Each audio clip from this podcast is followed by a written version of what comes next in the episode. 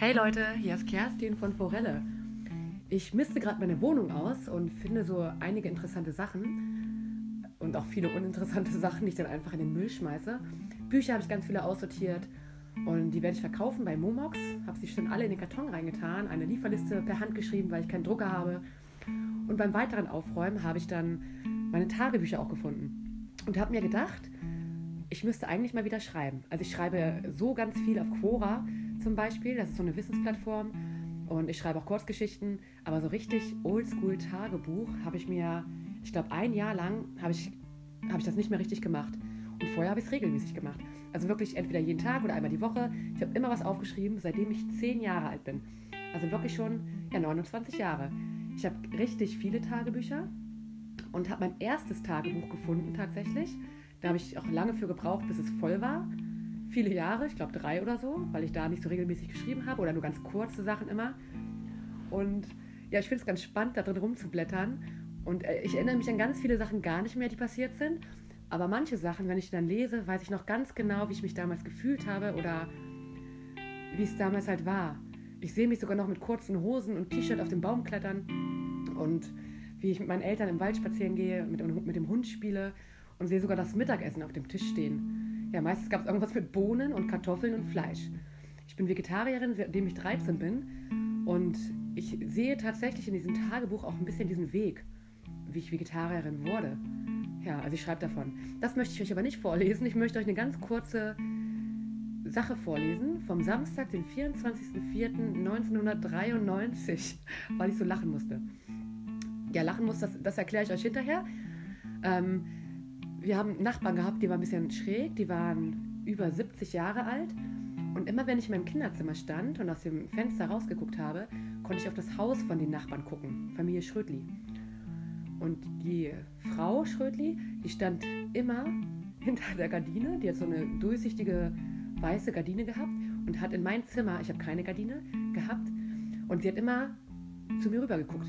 Sie stand da ganz still und dachte, man sieht sie nicht, aber ich habe sie natürlich gesehen. Und ich weiß noch einmal, als mein Bruder in mein Kinderzimmer kam und sie vor das Fenster gestellt hat und gespielt hat, als würde er sie abschießen. Ja, sie ist trotzdem stehen geblieben, hat zugeguckt, war wahrscheinlich ein bisschen erschrocken oder so.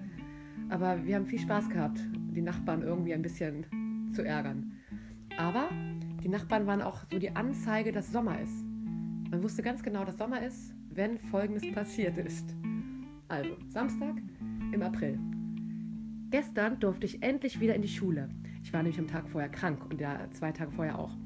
Eigentlich war es ganz gut, aber das Beste ist, dass es draußen heute, gestern und vorgestern 25 Grad draußen sind und unser Nachbar, Herr Schrödli, schon mit Unterhose im Garten herumläuft. Es ist total super draußen und darum sage ich jetzt Tschüss. PS, bei uns ist ein Frosch im Biotop. Ja, und Herr Schrödli, wenn der eine Unterhose anhatte, der ist wirklich Sobald es warm draußen war, ist er bis zum Herbst nur in Unterhose, so eine klassische Baumwoll-Ripp-Unterhose mit Eingriff, rumgelaufen. Er war schon wirklich alt, aber da er ganz viel gegärtnet hat, hat er einen durchtrainierten Körper gehabt. Nur alt, aber es war lustig. Für mich war es das Zeichen, dass Sommer ist, wenn der Nachbar in Unterhose rumgelaufen ist. Ja, ihn hat es auch gar nicht gestört. Er ist auf die Straße hoch und runter gegangen. Ja, jeden Tag die andere Unterhose, das hat man auch gesehen. Ja, er hat sie also auch gewechselt. Und währenddessen hat seine Frau in mein Kinderzimmer gestarrt. Ja, was mich aber auch nicht gestört hat. Ja, ich fand das ganz lustig. Dann habe ich meine anderen Tagebücher, die stehen in der Küche, hervorgeholt und einfach eine Seite aufgeschlagen. Das war dann 2006, da war ich. Ja, wie alt war ich denn da? Oh Gott, da war ich noch ganz jung, oder? 25? Ja. Da ist eine Sache passiert. Ich habe da ganz, ganz viel geschrieben, auch ganz klein gedruckt. Und zum Beispiel habe ich da geschrieben, wie sehr muss man jemanden mögen, um ihn lieben zu können? Wie sehr muss man jemanden lieben, um ihn dann niemals hassen zu können? Wo beginnt Liebe und wo endet sie? Und wird Schweden heute gegen Paraguay siegen? Also irgendwas war da mit Fußball, ne? Die Weltmeisterschaft oder Europameisterschaft, ich weiß es gar nicht mehr. Ich glaube, ich habe mich dafür damals interessiert. Ich weiß auch noch, dass ich im Kino war, als Schweden gegen irgendjemanden gespielt hat. Gegen Deutschland haben die damals auch gespielt. Und als Schweden gegen Deutschland gespielt hat, war ich die Einzige im Kino, da wurde es auf der Leinwand gezeigt, die ein Schweden-T-Shirt anhatte. Ja, ich wurde aber nicht tätlich angegriffen, auch nicht schlecht behandelt. Es schien allen egal zu sein. Und ich war alleine im Kino und fand es irgendwie schön. Und ein ganz, ganz großer Schweden-Fan war ich früher. Bin ich immer noch. im Endeffekt, aber ähm, früher bin ich halt ab und zu dort wandern gegangen. Ich bin alleine hingefahren oder mit dem, mit dem Boot rübergefahren, mit einem Schiff eher gesagt, ein Boot war es ja nicht. Und habe dann meinen Rucksack mitgehabt und ein Zelt und bin durch Schweden gewandert. Das waren echt schöne Zeiten. Ja, ich weiß gar nicht, ob ich sowas jemals wieder machen werde, weil das Leben ja so vollgepackt ist mit anderen Sachen. Ja, und ähm, am selben Tag ist auch noch Folgendes passiert.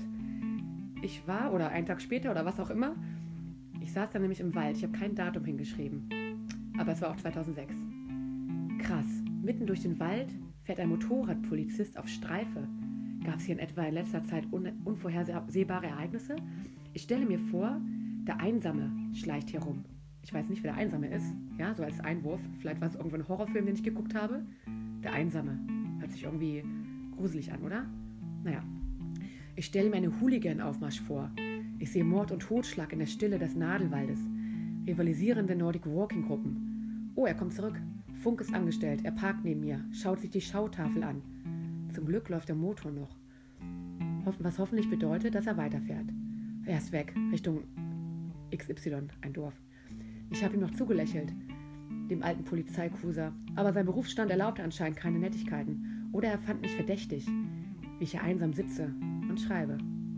Ich muss was gegen das Kreuz, ich weiß nicht, was gemeint war damit, tun. Aber was? Muss verschwinden irgendwie. Warum schickt mir niemand eine Lösung? Vielleicht weiß der Djinn später was. Ich glaube allerdings eher nicht. Ja, und dann steht da drunter noch, wie ein Ausbruch von Licht. Wirre Gedanken einer Mitte 20-Jährigen. Ich glaube, die Zeit Anfang Mitte 20 war eine ganz prägende Zeit für mich.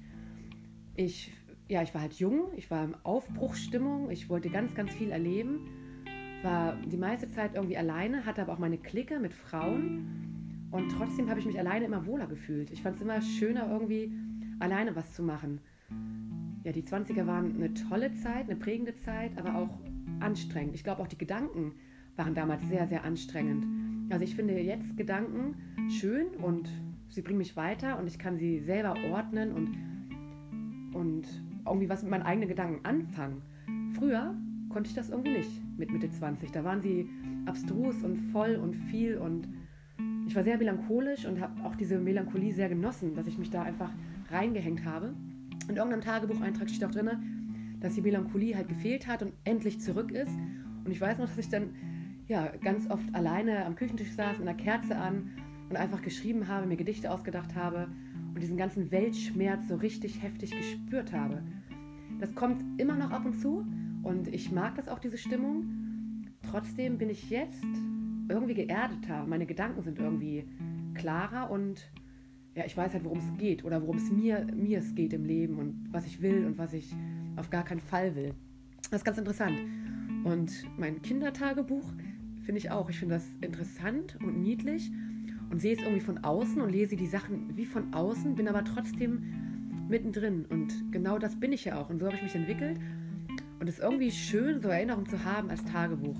Und ich glaube, ich sollte damit echt wieder anfangen. So richtig regelmäßig. Auch wenn das nur Blödsinn ist. Auch wenn ich nur schreibe, oh, ich bin aufgestanden und mein Schädel hat gebrummt, weil ich gestern zu viele Tatortfolgen gesehen habe und zu viele Podcasts gehört habe. Und außerdem scheint die Sonne zu grell und meine Augen tun weh. Auch wenn es nur solche banalen Sachen sind, die niemanden interessieren. Also mich ja eigentlich auch nicht, weil es einfach nur Blödsinn ist oder ne, vergangen ist. Innerhalb von ein paar Stunden sind die Gedanken ja wieder weg oder sind halt einfach Nichtigkeiten ist es, glaube ich, total schön, sowas zu haben. Und das Ding ist ja auch, ich merke ja auch, wie es mir hilft, zu schreiben über Sachen oder darüber zu sprechen, wenn es mir schlecht geht. Wenn ich dann meiner Freundin eine Sprachnachricht schicke, ja, dann geht es mir danach wieder besser. Ja, oder wenn ich mit Nadine, meiner längsten Freundin, halt telefoniere oder sowas und einfach nur alles ausgesprochen habe, ist danach besser. Auch mit meinem, meinem Partner, wenn ich ihm meine Probleme erzähle, die sind ja noch da, die Probleme, die gehen ja nicht weg. Ne? Es ist ja nicht so, dass ich darüber rede und zack, Probleme sind alle weg. Nein, aber man teilt diese Probleme und es fühlt sich hinterher irgendwie, es fühlt sich leichter an und schöner und man weiß, der andere hat zugehört und es verstanden und ja, und so ein Tagebuch ist auch sowas. Ein Tagebuch hat Verständnis, quatscht nicht dazwischen, sagt nicht, oh, ist doch nicht so, stell dich nicht so an, ist doch Pillepalle, sondern ein Tagebuch hört zu und nimmt dich an, wie du bist und es ist gleichzeitig, es ist auch du. Also du bist das Tagebuch, das Tagebuch bist du. Komisch komischer Satz, ja, aber ist einfach so. Und deswegen werde ich, glaube ich, wieder mehr Tagebuch schreiben. Und vielleicht schreibt ihr ja auch Tagebuch oder zumindest einen Notizkalender oder schreibt euch in den Kalender irgendwelche Sätze rein. Ja, auf jeden Fall Kalender mag ich ja keine Einträge, habe ich ja letztens erzählt. Zu viele Termine, zu viel Stress. Ich habe heute auch noch einen Termin um 14 Uhr.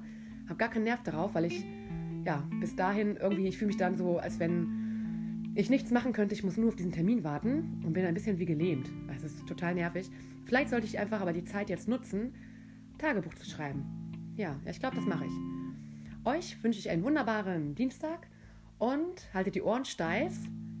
Wenn es euch schlecht geht, redet darüber mit euren Freunden oder schreibt es einfach auf. Oder macht einen Podcast darüber. Ja, meine Güte. Ne? Vielleicht endet das bei mir ja auch so, dass ich einfach einen Tagebuch-Podcast mache. Ich weiß ja noch gar nicht, wo dieses Format hinführt für mich. Ähm, das ist ja gut, dass keiner zuhört, dass alles anonym ist. Keiner kennt mich, keiner weiß, was passieren wird. Familie Schrödli existiert auch nicht mehr ja, dass sie mich da irgendwie mir zuhören könnten. Und vielleicht wird das ja so ein Tagebuch-Podcast. Vielleicht aber auch nicht. Ich, ich werde schauen. Macht's gut, Leute. Bis dann. Eure Kerstin.